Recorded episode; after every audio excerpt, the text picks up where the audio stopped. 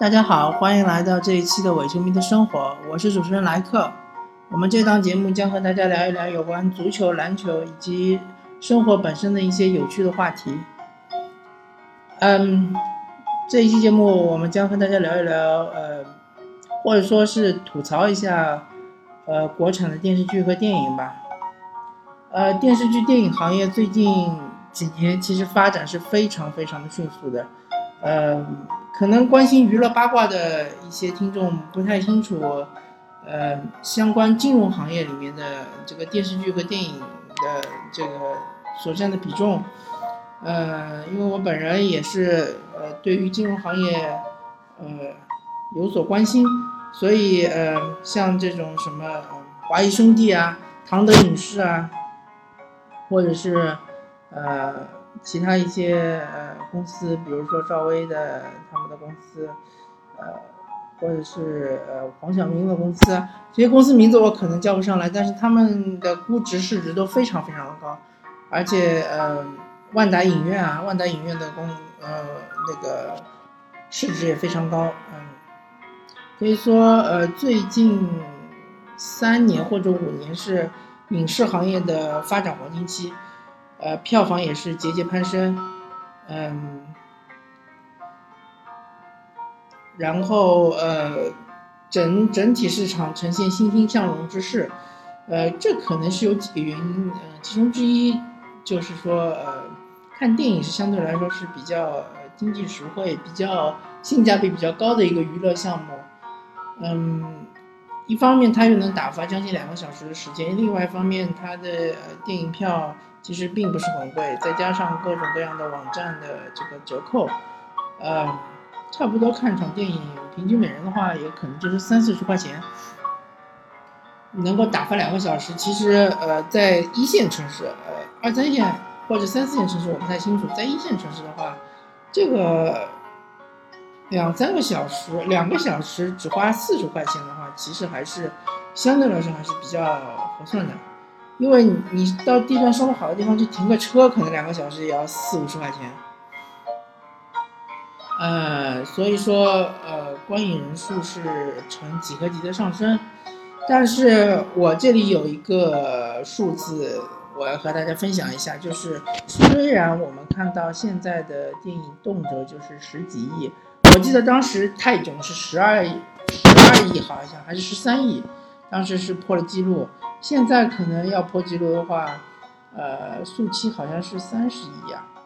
呃，反正就是说难度是越来越大。但是我这里分享一下，当年，嗯，九十年代好像应该是九十年代，九十年代初的时候，《少林寺》这部轰动全国的电影上映的时候，《少林寺》呃，主演是李连杰啊，李连杰的第一部电影。那时候轰动全国的这部电影上映的时候。票房是一亿人民币，但是你要知道，当时的影电影的呃电影票是一毛钱一张，一毛钱一张的话，换算到现在来说，就应该是呃十亿十亿票房。但是我们现在的电影一般来说啊，三 D 的话可能也要四十块钱左右。两 D 的话也是二三十块钱，那二三十块钱就算二十块钱，相对于一毛钱就是两百倍。两百倍的话，那就应该是一亿乘以两百，那就是相当于两百亿票房。这是个多么惊人、多么天文的一个数字。所以说，如果你们现在，或者说如果现在的这些影视公司是一些呃所谓的大片、大 IP，呃。大的呃什么呃票房呃突破天际的这些电影要吹嘘自己票房多么的惊人，请大家看一看《少林寺》。《少林寺》是两百亿的票房，我想你能不能超过这个两百亿？而且即使你超过了这两百亿，你是不是能够说你这部电影就已经超过了当时少林寺的万人啊全国空巷吧？呃十。将近十亿人空巷的这么一个，呃，这种震惊全国的这样一个影响力。嗯，电视剧也是一样，电视剧现在某些电视剧号称，呃，观影人次达到十几亿、二十几、三十几，甚至甚至四十几。嗯，但是，嗯，我们知道当时的像《渴望》啊，《我爱我家》啊，像这样的电影、电视剧或者是情景剧，真的是可以说，呃，或者因为因为它是在中央电视台播的嘛。可以说，几乎所有只要有电视机的，呃，家庭都会观看的。当然，呃，有一定的这个限制条件，就是说当时可能呃资源比较有限啊，那个电视剧的选择面不是那么广。但是我们也要知，我们也要看到，当时因为呃像这种电视台啊，它的这个呃，因为它。一年制作不了几部电视剧，所以它的电视剧制作的质量是非常的精良的，像《渴望》啊，《我爱我家》啊，呃，或者说《西游记》啊，当时虽然说技术条件是有限的，但是它的人力、物力、财力是无限的，但是无限的投入精力在里面创作，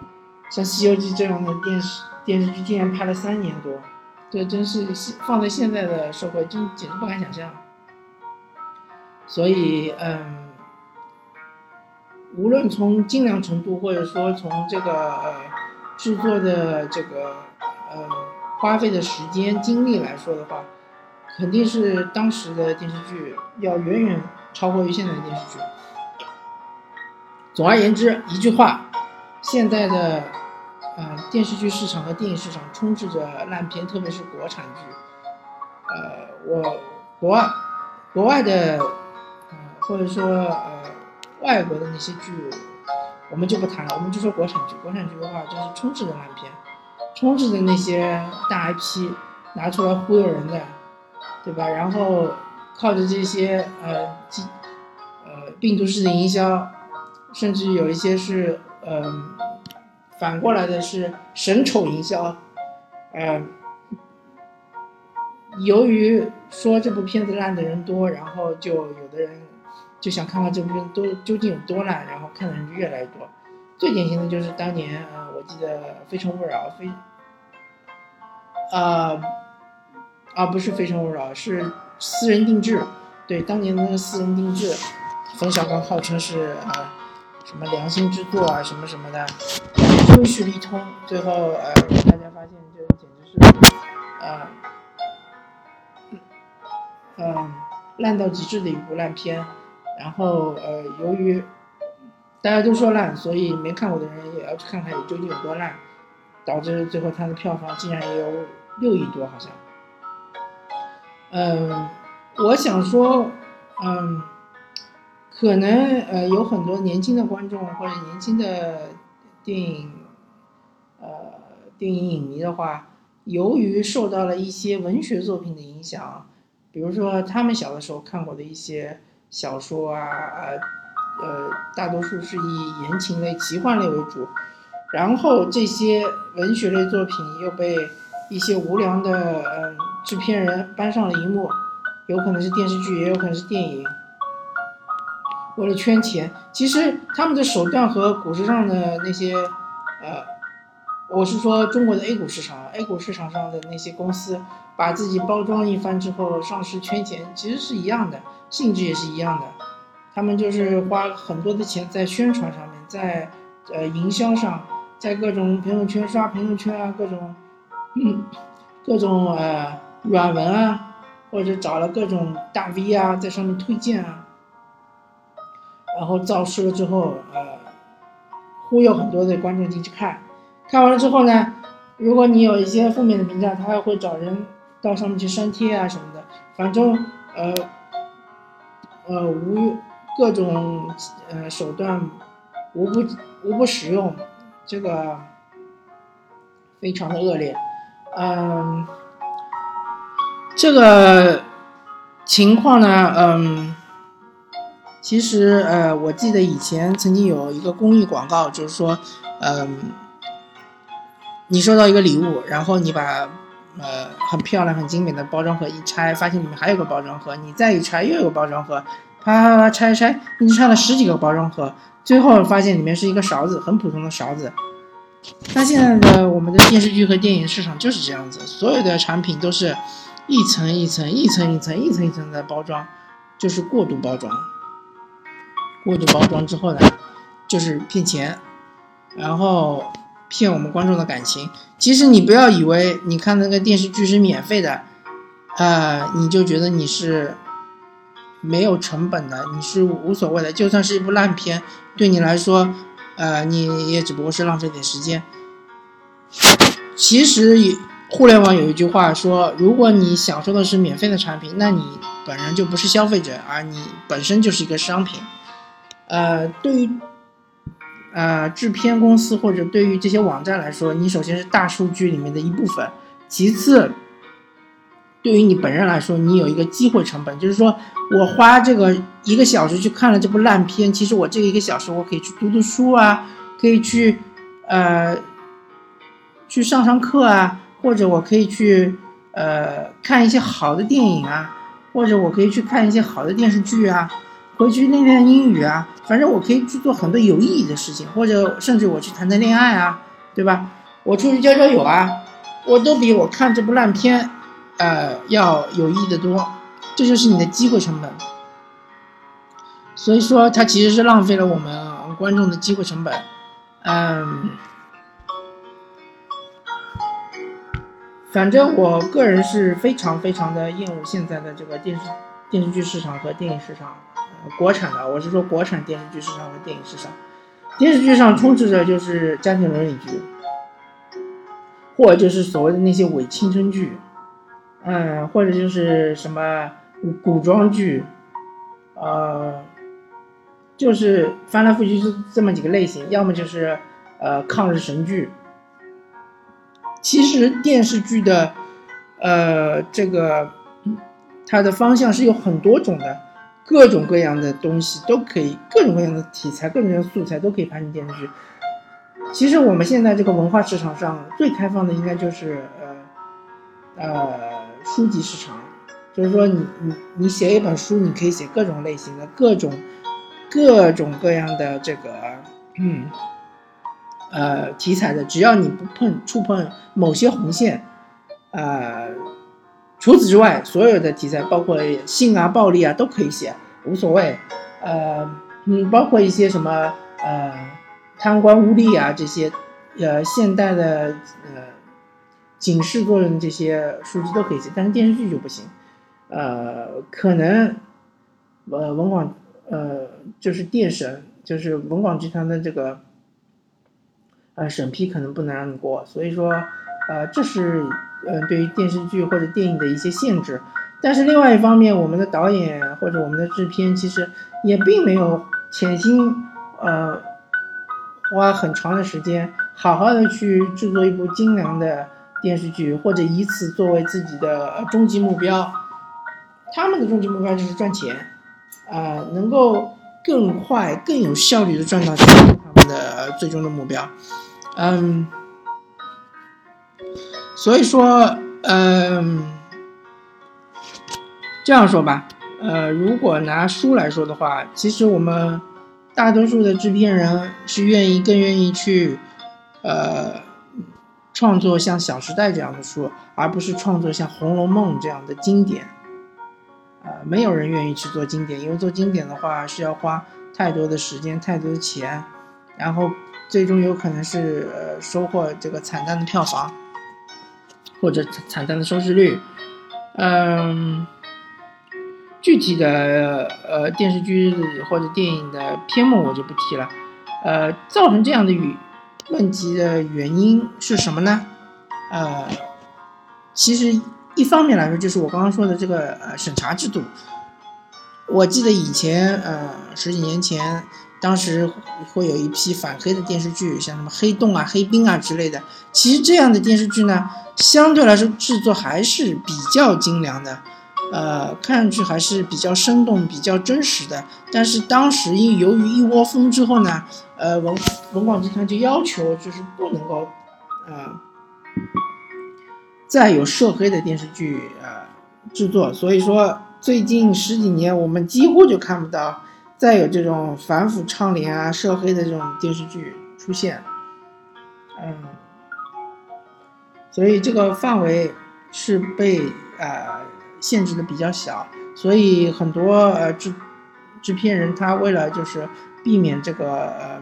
被枪毙的风险，避免这个呃呃这个骗审的风险的话，他可能就会制作一些呃相对来说比较呃无害的电视剧，比较。人畜无害的这种青春片啊，或者是这种啊家庭伦理剧啊，但是他又不好好的花心思在里面，好好的去研究一下他所这个片子所涉及到的年代，当时的特色是怎么样，当时的真实的人物他的真实的生活是怎么样，他又不贴近生活，他我也不知道他是怎么想的，反正他就是呃草草了事。非常马虎的，呃，我我这里要岔开一下，就是说说到这个青春青春剧或者说青春电影，呃，我不知道，我真的是不知道这些青春剧和青春电影，你描述的到底是谁的青春？是八零后的吗？呃，我作为八零后，我相信，呃，我生活了，至少我生活的那个年代的青春绝对不是这个样子的，绝对不是。是七零后的吗？呃，如果是七零后，那我小的时候，那我应该会看到，对吧？我我眼睛里面应该会能看到七零后他们的青春是什么样子，但是我的眼睛里也不是这样子的。那要是六零后的吗？但是看年代又不像，五零后、六零后他们的青春可能就是文化大革命，那根本就是不像。那你究竟是什么年代？难道你是穿越青春剧吗？啊，所以我这里强烈吐槽青春剧啊！我真不知道，难道中国真的拍不出来像这种，呃，我觉得最低最低的要求就是像美国派这样的青春剧吗？美国派其实就是一个，呃，非常非常典型的类型片，它也说不上是好到哪里去，但是它至少它那个片子还是比较完整，比较能看得下去，它比较还是描述了。当时一代人的青春，但是我们的青春剧究竟是描述了谁的青春呢？我不知道。OK，我们还是谈一谈我们为什么呃制作不出好的电影和好的电视剧。呃，一方面是审查，还有一方面就是我们市场不够开放。呃，我本人没有研究过 WTO 的这个它的规程，或者是当时中国入世时候签署的那些法律的条款，但是我听到过呃。某一些节目里面说到过，中国的电影市场和电视剧市场，呃，当时承诺是 WTO 是加入之后是会逐步开放，甚至一直到完全开放。那我相信我们已经加入 WTO 十年多了吧，十几年了吧，啊，然后到现在还是，呃，还是这个开放程度不够高。我相信，如果我们整个这个市场完全对外开放了之后，一些好的片子进来了之后，它就会有一个呃市场上的优胜劣汰的这样一个市场决定机制，呃，我们的观众就会欣赏到更多好片，再也不会看到像《碟中谍五》这样的什么呃中国定制的三 D，啊。我在这里再查看一下，因为《碟中谍五》我没看过，但是我看过《碟中谍一二三》。《碟中谍》它这这个这个系列它的片子的特色，它的其中一个拍摄拍摄的特色就是说它是一个啊手摇的一个晃动的一个镜头，它晃的很厉害。我看的是二 D，当然是二 D 了，因为一二三是不会有三 D 的。我看的二 D，其实我看的已经是有点晃的厉害了。而且它很多的镜头都是呃，在比较暗的状态下拍的。那我可以想象，如果你是转制 3D，它本身不是用 3D 的摄像机拍的，你是转制 3D，它这个效果真是呃，简直是感觉是像像是一种过山车式的折磨啊。所以说这个，如果我们的电影市场真的或者电视剧市场真的能够完全开放的话，我相信，真的如果完全开放了，还有这样的事情发生，呃，观众肯定会用脚投票，我肯定不去看这个片子，因为《碟中谍五》说到底也不是说今年全球电影市场上一个非看不可的片子，绝对不是。嗯，当然，如果我们要全面开放，比如说我们。呃，电影市场对于好莱坞啊，对于韩国电影、日本电影啊，啊，法国电影啊，欧洲电影啊，所有电影都开放的话，然后我们的呃电视剧市场对于美剧、英剧、日剧、韩剧，嗯，泰剧，甚至任何的电视剧都开放的话，我们确实是有一个制度上的设计，制度上的一个障碍是需要克服的，那就是分级制度。呃，我们一定要做到分级，因为我们还有孩子，我们不能让孩子看到一些。呃，色情暴力啊，啊，或者是这种呃特别恐怖的镜头啊，呃，当然，如果我们克服了这个制度障碍之后呢，我们应该是，呃，这么大的一个电影市场，我们更应该是呃欢迎呃其他的国家的啊这么大的一个影视市场，我们应该欢迎更多的其他的国家的呃影视公司进来竞争。竞争了之后，可以给我们提供更好的电影、电视剧，也可以让我们的本身的这个呃民族的产业、民族的呃嗯这些公司能够呃自身也能够自己成长起来。其实香港电影市场就是一个开放的市场，香港电视剧市场也是开放的市场。那我们看到香港电影和香港电视剧也没有一蹶不振呀，他们当年九十年代的时候也曾经创造过辉煌，虽然现在是。逐渐逐渐在没落中，但是他们也是处于一种转型的状态，所以呃，我也希望呃，我们的政府呃，能够逐步逐步的开放我们的市场，能够让我们影迷和电视剧迷能够欣赏到更好的电影和电视剧，呃，能够呃，让我们的电视剧或者电影的这些呃公司能够逐步的提高，能够跑到国际市场上去和大家竞争。能够嗯过得更好，呃，OK，这一期我们的节目就说到这里，感谢大家收听，呃，伪球迷的生活，嗯，我是主持人莱克，那我们下期再见，拜拜。